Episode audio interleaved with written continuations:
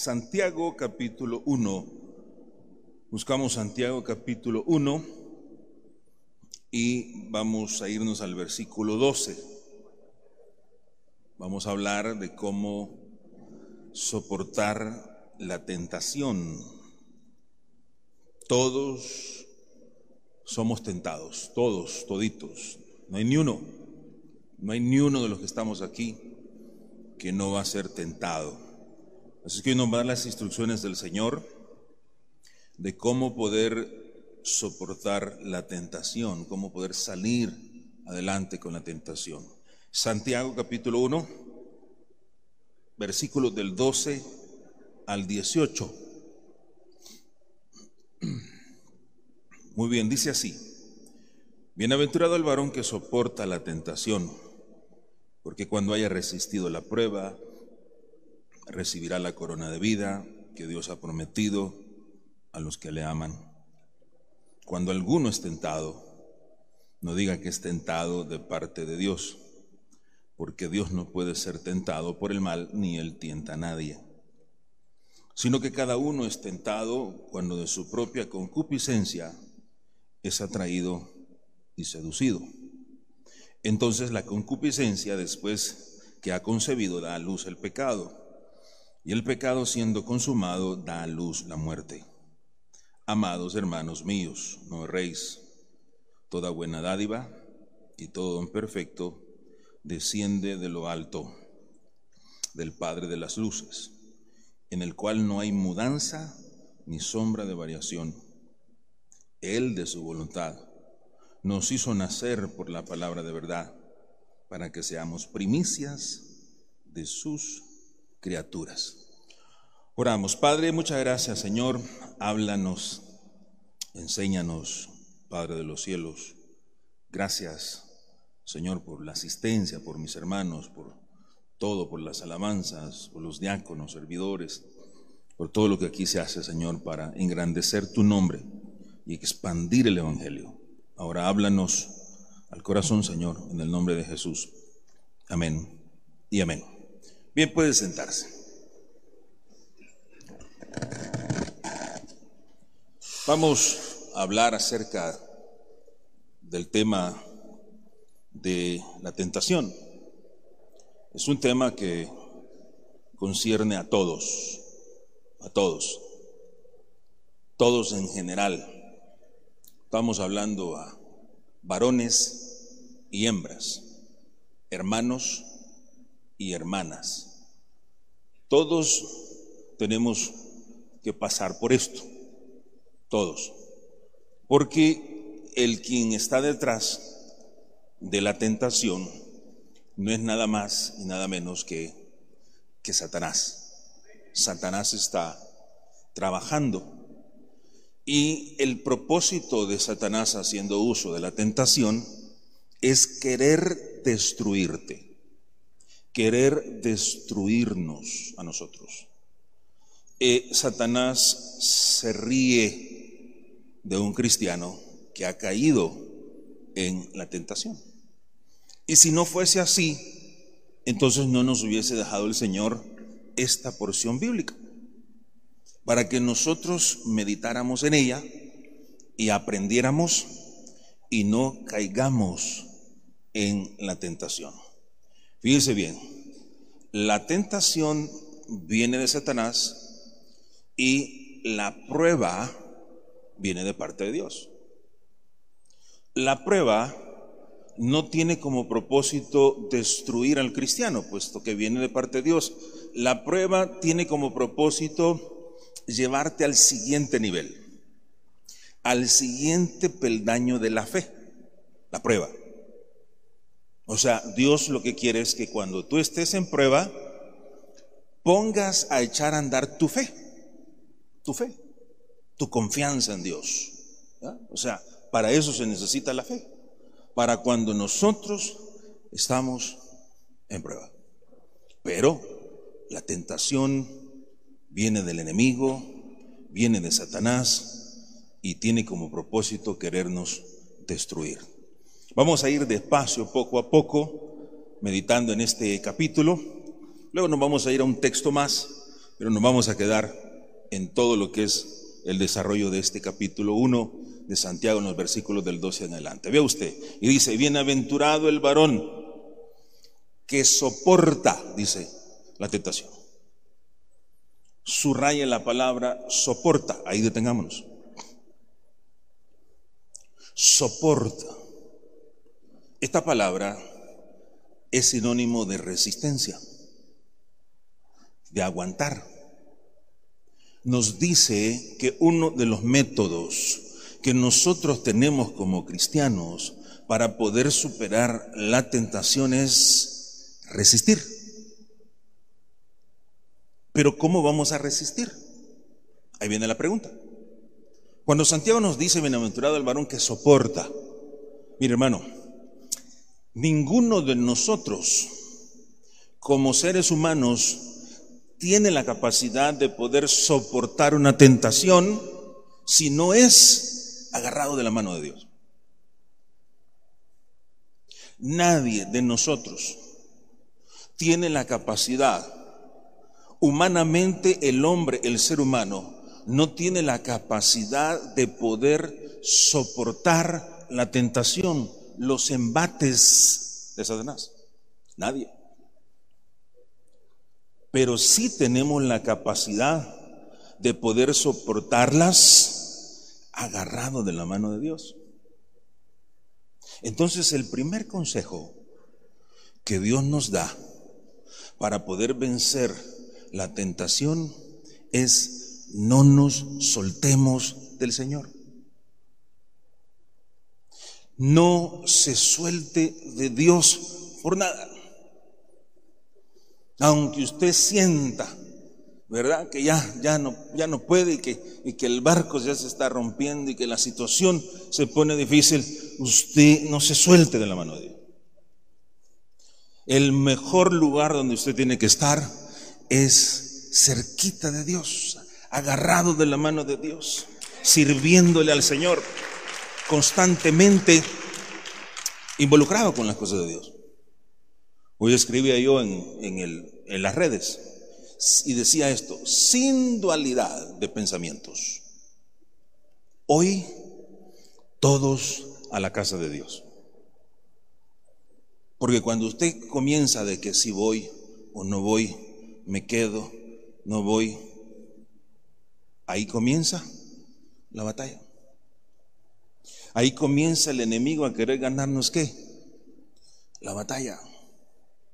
Nadie, nadie tiene esa capacidad de poder soportar los embates de Satanás si no es agarrado de la mano de Dios.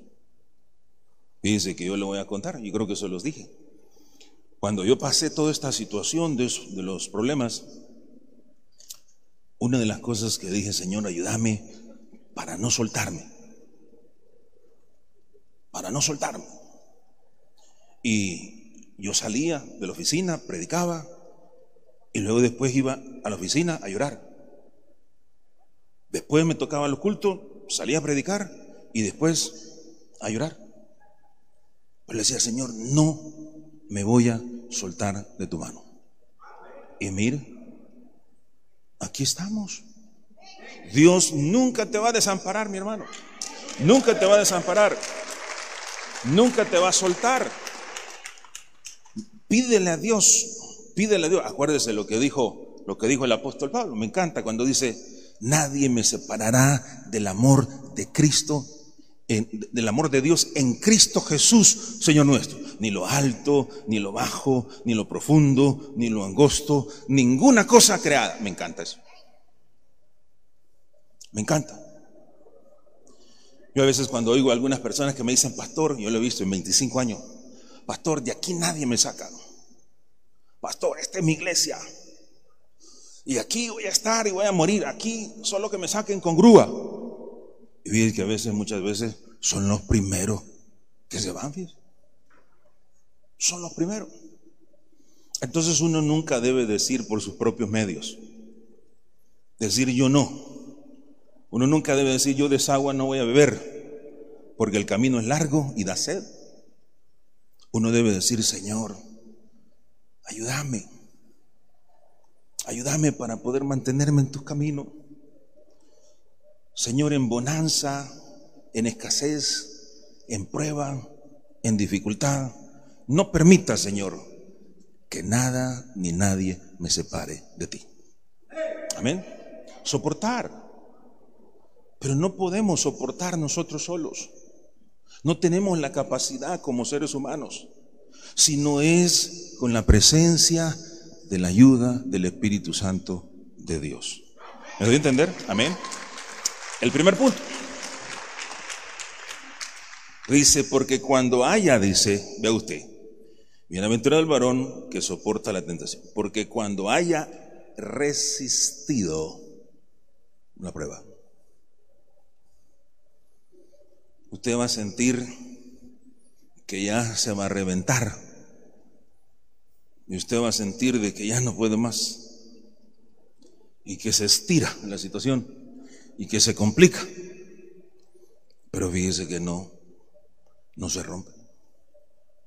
No se rompe. No se rompe.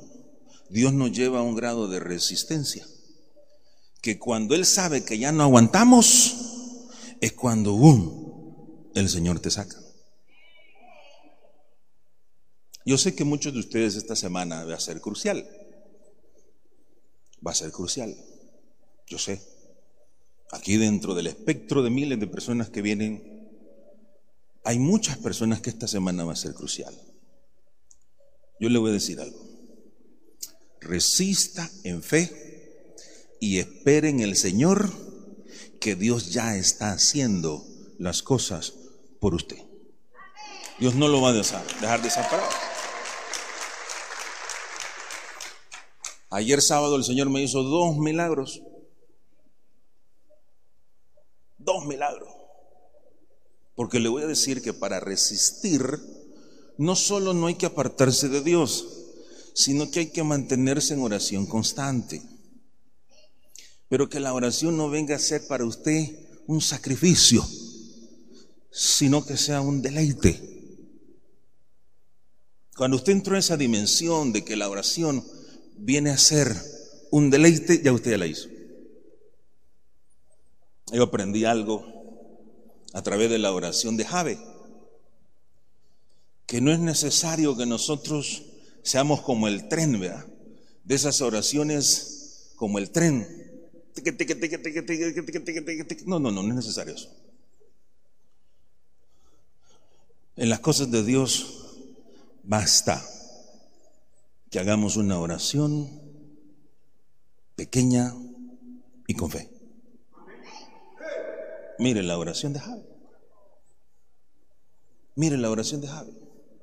Señor, si te dignares a bendecirme, si ensanchares mi territorio y apartares el mal de mí.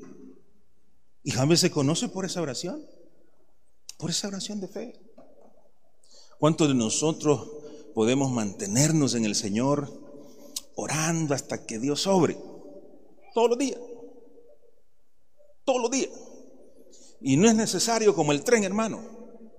Solo dígale esto, mire. Porque algunos dicen, pastor, a mí me cuesta orar, yo no sé. Yo veo que otros hermanos oran bonito y que tienen un montón de palabras. No, no, no es necesario eso. La oración es hablar con Él. Solo dígale, Señor, necesito tu ayuda. Ten misericordia de mí. En Cristo Jesús, Señor nuestro. Amén. Amén. Es más, dice el Señor, no uses vanas, ¿qué dice? Repeticiones. Poquito, pero con, con fe. Usted le dice, Señor, yo creo en ti en tu poder. Yo sé, Señor, que estás conmigo. Yo sé, Señor, que no me vas a dejar desamparada. Y que tu rostro va a resplandecer sobre mí y mi familia. En Cristo Jesús te lo pido, Señor. Amén. Ahí está. Ahí está. Démosle un fuerte aplauso, Señor. Entonces, Resistamos. Gracias. Resistamos en oración.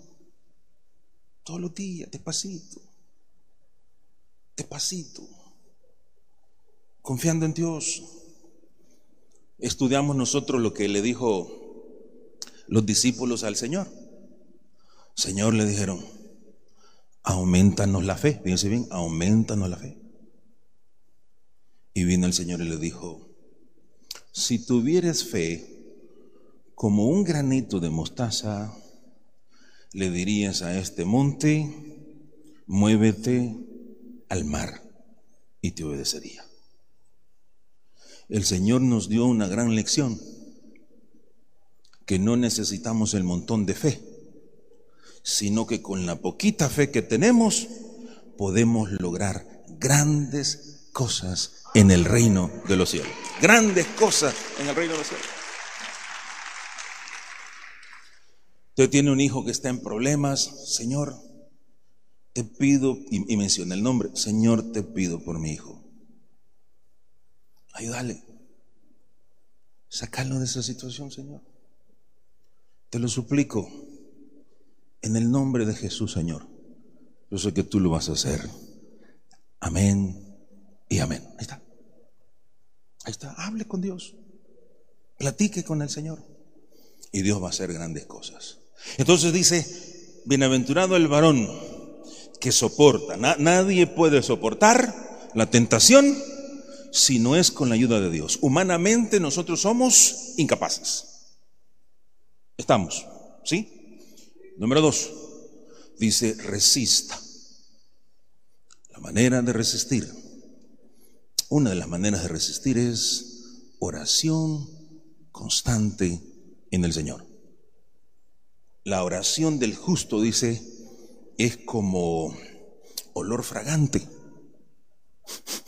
Ese olor que se que los sacerdotes eh, hacían en el altar del incienso.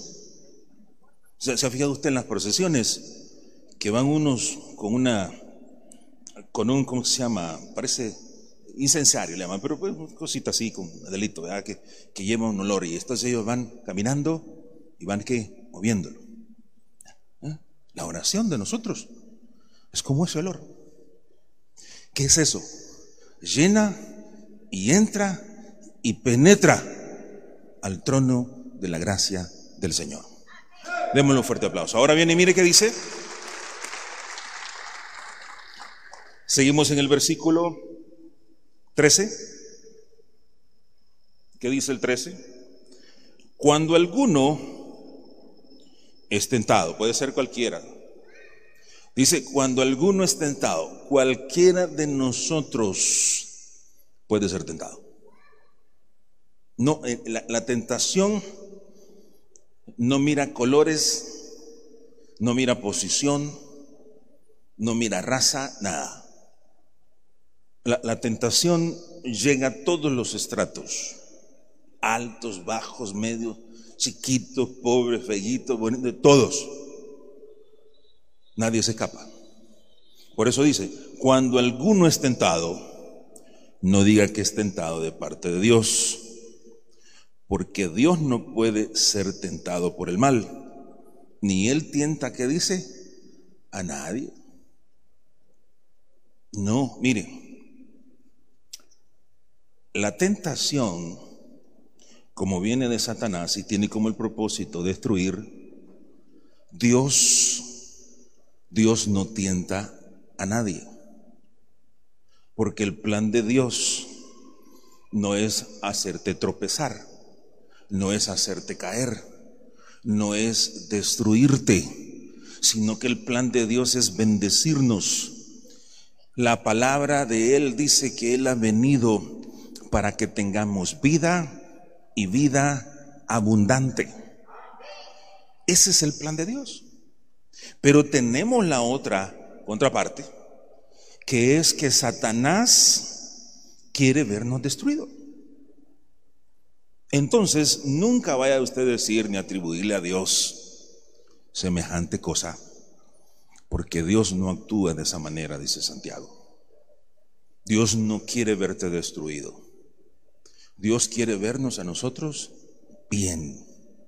Qué padre que tiene cinco sentidos va a querer ver destruido a su hijo. Qué padre que tiene cinco sentidos va a querer ver a su hijo destruido.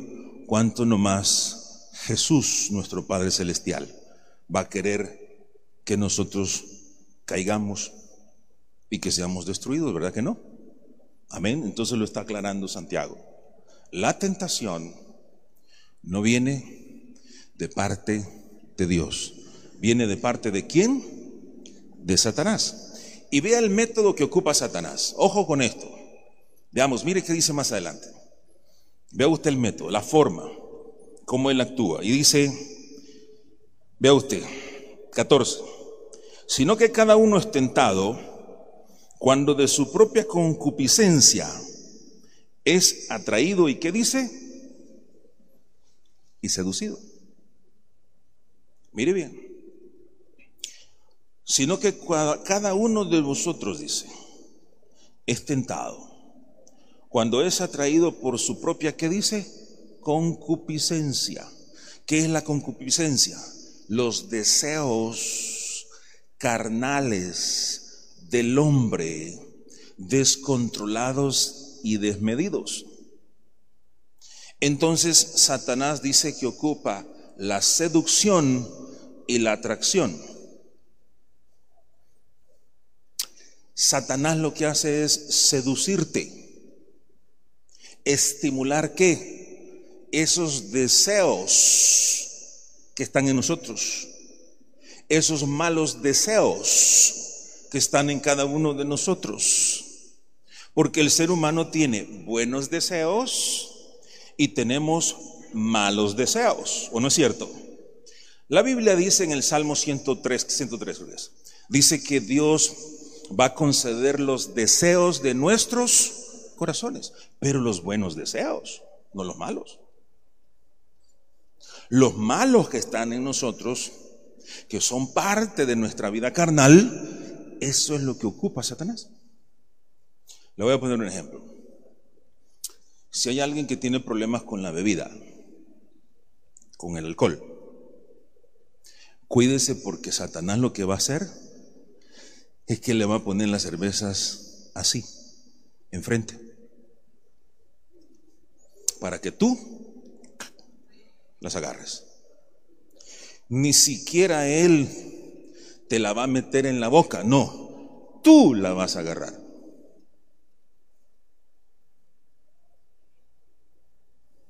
Tú la vas a agarrar.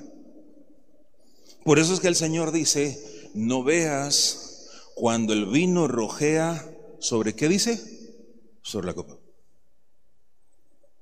Porque usted comienza a ver el vino cuando rojea sobre la copa o cuando ve que la cerveza está siendo derramada en el vaso, ¿qué sucede?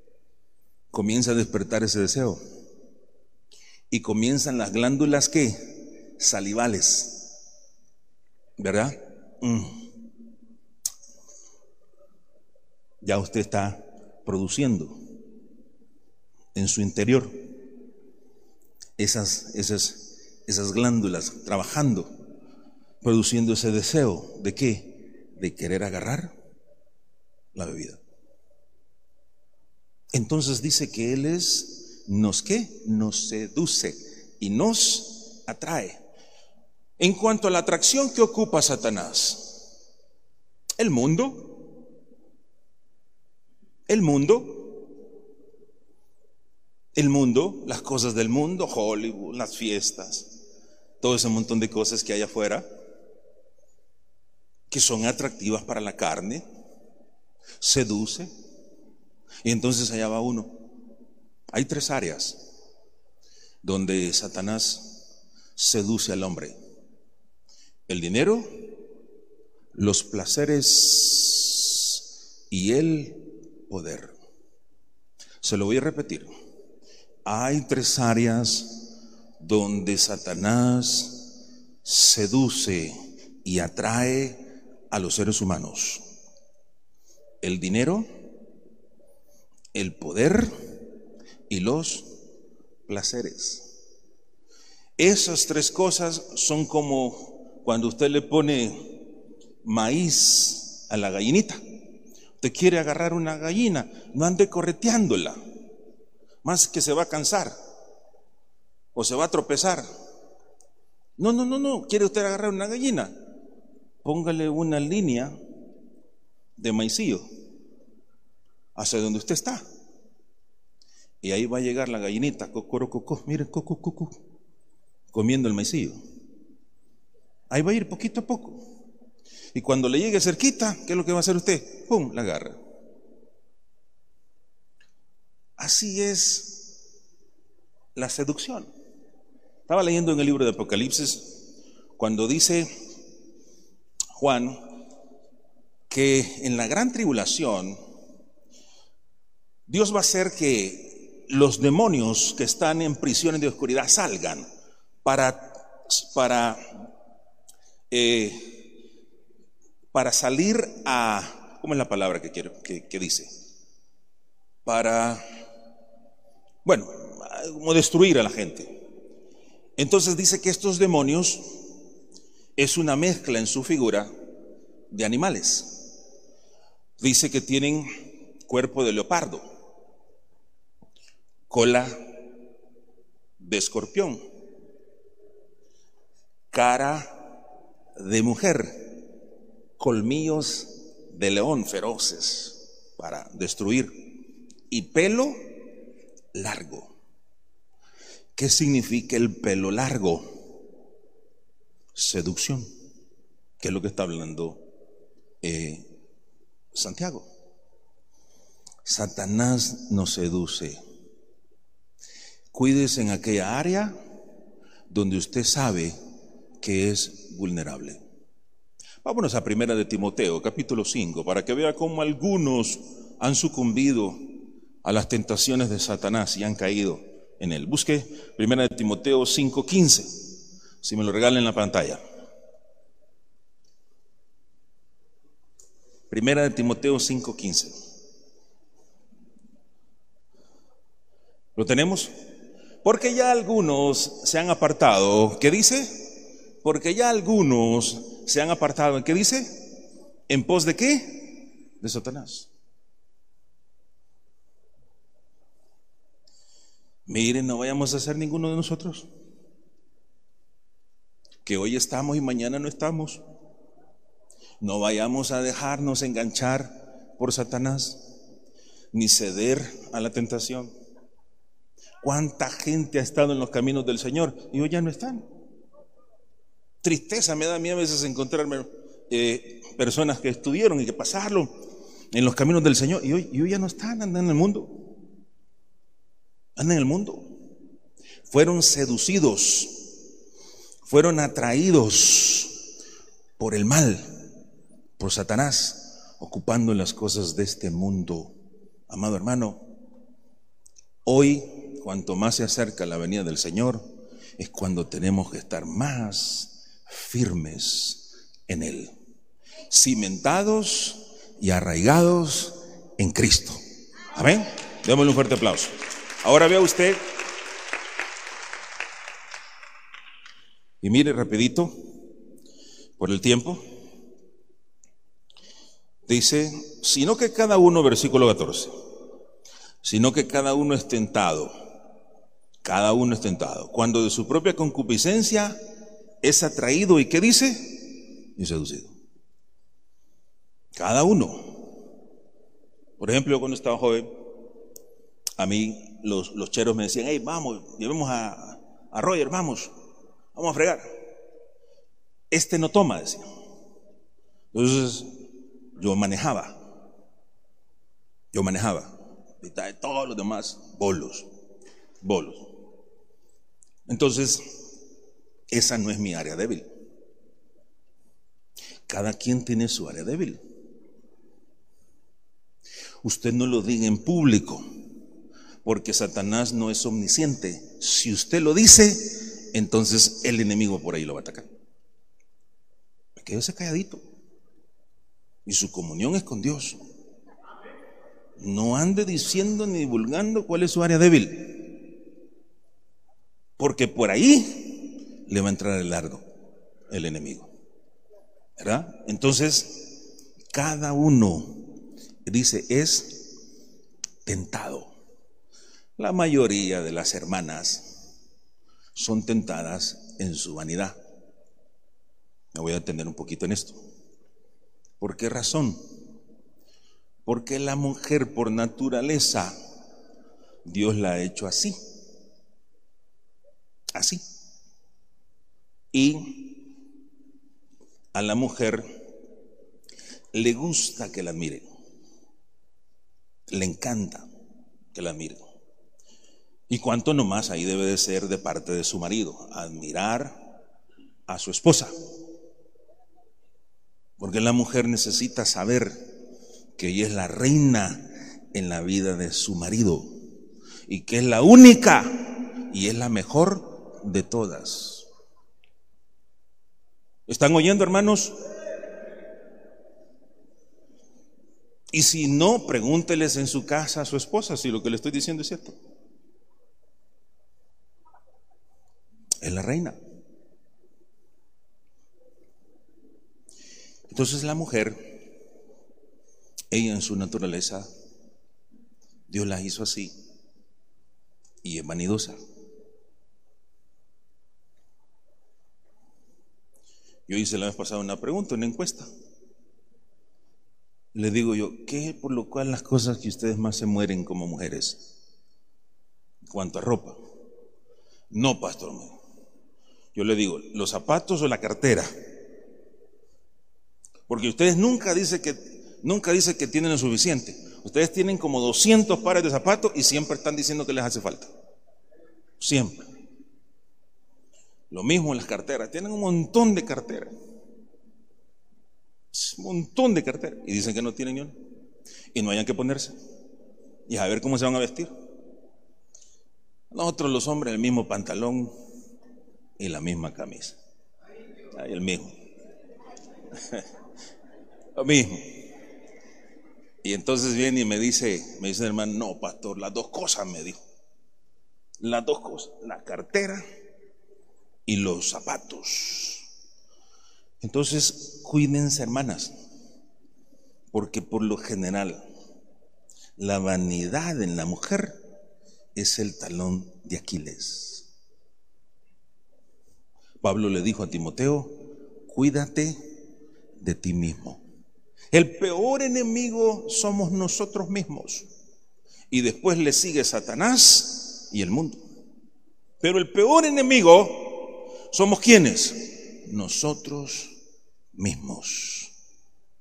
Cuidémonos, mire, mire qué problema tenemos ahorita y estamos aflorando todo lo que hemos cosechado en la guerra y esto de las pandillas.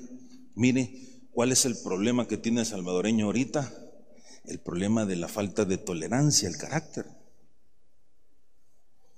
No hay día que no agarren gente que se está peleando en las calles. Ahí estaba viendo yo que un repartidor de, de pan se bajó.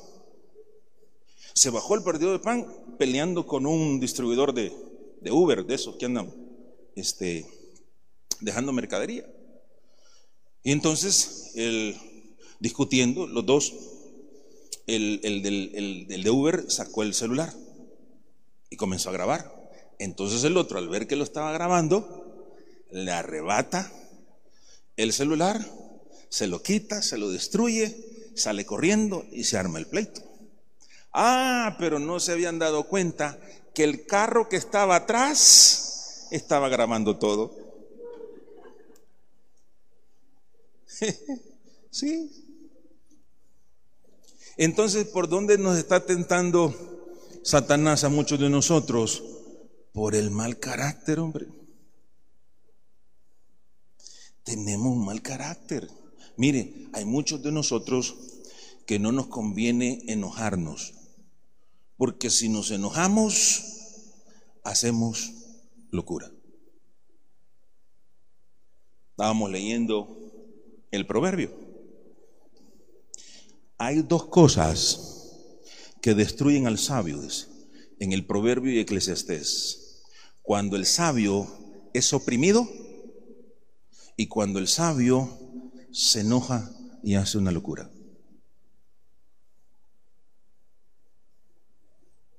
Dos cosas que destruyen al hombre sabio. La opresión. Cuando usted oprime a alguien. Por eso dice a los padres, Padre, no exasperéis a vuestros hijos, no los oprima. ¿Para qué dice? Para que no se desalienten. El método que ocupa también Satanás para destruirnos es la opresión meternos en deudas. Nos topan con las deudas hasta arriba. Nos seducen, cómprese estos zapatos, cómprese este carro, cómprese esto, cómprese aquí, cómprese allá, pensando que la felicidad está en los bienes y en los chunches que nosotros tenemos. Y no, nuestra felicidad está en esa relación y esa comunión con Cristo. Con Cristo.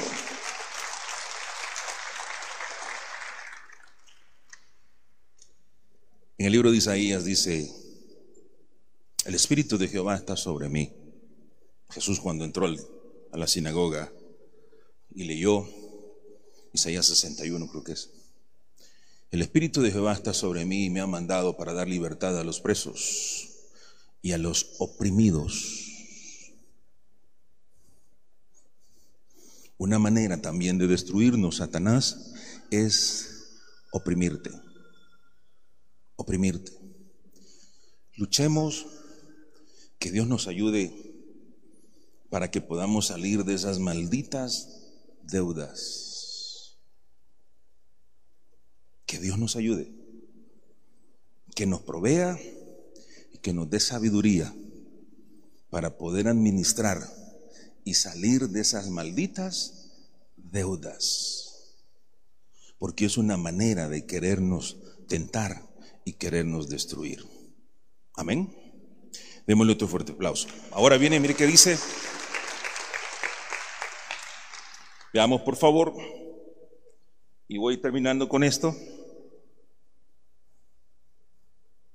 El 15, entonces, la concupiscencia, después que ha concebido, da a luz el pecado. Y el pecado siendo consumado, da a luz, ¿qué dice? A la muerte. Bien.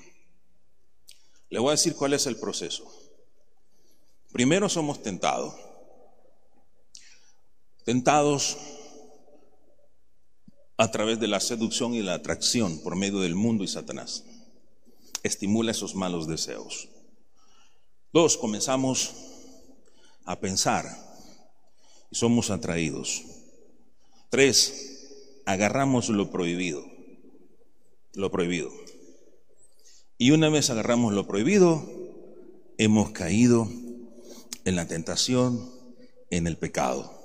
Y una vez hemos caído en la tentación y el pecado, eso nos lleva a la muerte. Lea lo que dice. Por favor. Vea. Y dice,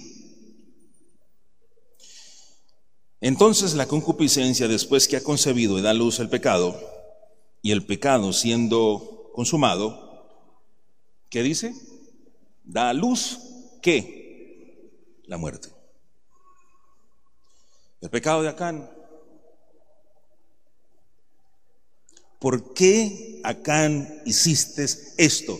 ¿Por qué tomaste lo anatema, lo prohibido, el lingote de oro? Se te había dicho que no lo hiciese. ¿Por qué tomaste el manto? Y el que dice, lo vi bonito cayó en la tentación.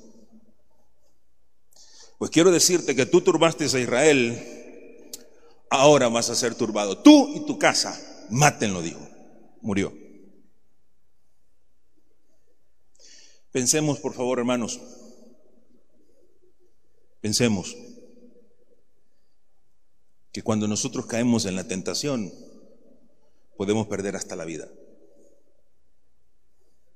Y no solo la de nosotros, sino también la de quién? La de nuestros seres queridos. Le voy a decir qué fue lo que pasó con David. David fue tentado.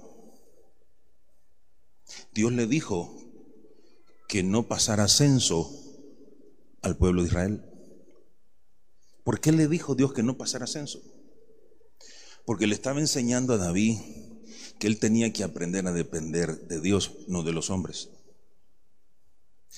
Y David desobedeciendo, siendo tentado por Satanás, llamó a su general. Y su general le dijo, no está correcto lo que estás haciendo, pero como el general tenía que obedecer al rey. Lo hizo. Y aún así lo hizo a medias, porque de las doce tribus le faltó uno todavía sin censarla. Una le faltó. Si hubiera censado las doce tribus, hubiera sido más grande el castigo. Y viene y censa al pueblo. Y eso enfada a Dios. Vino y le dijo, te voy a dar tres de tres, le dijo. ¿Qué quieres? ¿Tres días en las manos de, de Dios? ¿Tres días en las manos de tus enemigos? ¿O tres meses? Entonces vino David y le dijo, no, dijo, yo no quiero caer en manos de los enemigos porque los enemigos me van a hacer pedazo. Mejor en las manos de Dios, porque Dios va a tener misericordia de mí. Y dice que en ese momento, cuando comienza el juicio de Dios, producto de que David fue desobediente, se dejó tentar y llegó a esas consecuencias, viene el ángel del cielo, saca la espada. Y en ese momento, cuando saca la espada, mueren 70 mil hombres del pueblo de Israel. 70 mil. En el primer día. Y eran tres días, o sea, le faltaban dos más. Y viene David y le dice, Señor, Señor, Señor, Señor, Señor, los hombres ¿qué hicieron? Si el culpable fui yo, ¿y por qué los mataste? ¿Por qué? Ahí es donde se aplica que el dicho, ¿se acuerda? Que dice que hay justos que pagan por pecadores. A veces los culpables somos nosotros, los hombres, el cabeza de hogar, pero se termina llevando en cuenta a quién? A la esposa y a los hijos. Y entonces viene el profeta y le dice, anda a ofrecerle sacrificio, altar a Jehová y pedirle perdón. Y va rapidito y encontró misericordia de parte de Dios encontró misericordia. Y ve, David, que el ángel, una vez le da la orden Dios, el ángel viene, agarra la espada y se la mete en su vaina. La guardó. Una vez más, dice el Señor, que la concupiscencia, dando luz al pecado, viene después que dice la muerte. Hermano, y no solo la muerte física, sino la muerte espiritual. Porque cuando uno cede la tentación, entonces comienza a morir espiritualmente. Todas las cosas le comienzan a verlas mal. Ay, es que el de la alabanza. Ay, es que los hermanos eh, diáconos. Ay, que el pastor tal cosa. Todo lo comenzamos a ver que mal. Y no son los hermanos, somos nosotros que le hemos comenzado a dar espacio a la tentación y hemos caído y hemos sucumbido. Pero siempre hay esperanza, siempre hay esperanza. Dios nunca deja caído al justo. Y si siete veces se cae, dice, siete veces se vuelve a levantar. Que Dios nos bendiga una vez más en esta hora. Muchas gracias.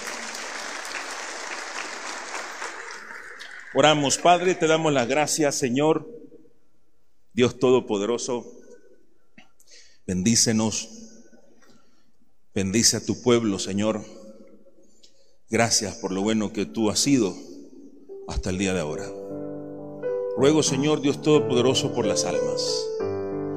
Ruego, Señor Dios Todopoderoso, por todos aquellos que aún no te conocen y no te han recibido. Si usted está aquí hoy, esta mañana, y no ha recibido a Jesús, le invitamos para que se ponga en pie. vengan los caminos del Señor.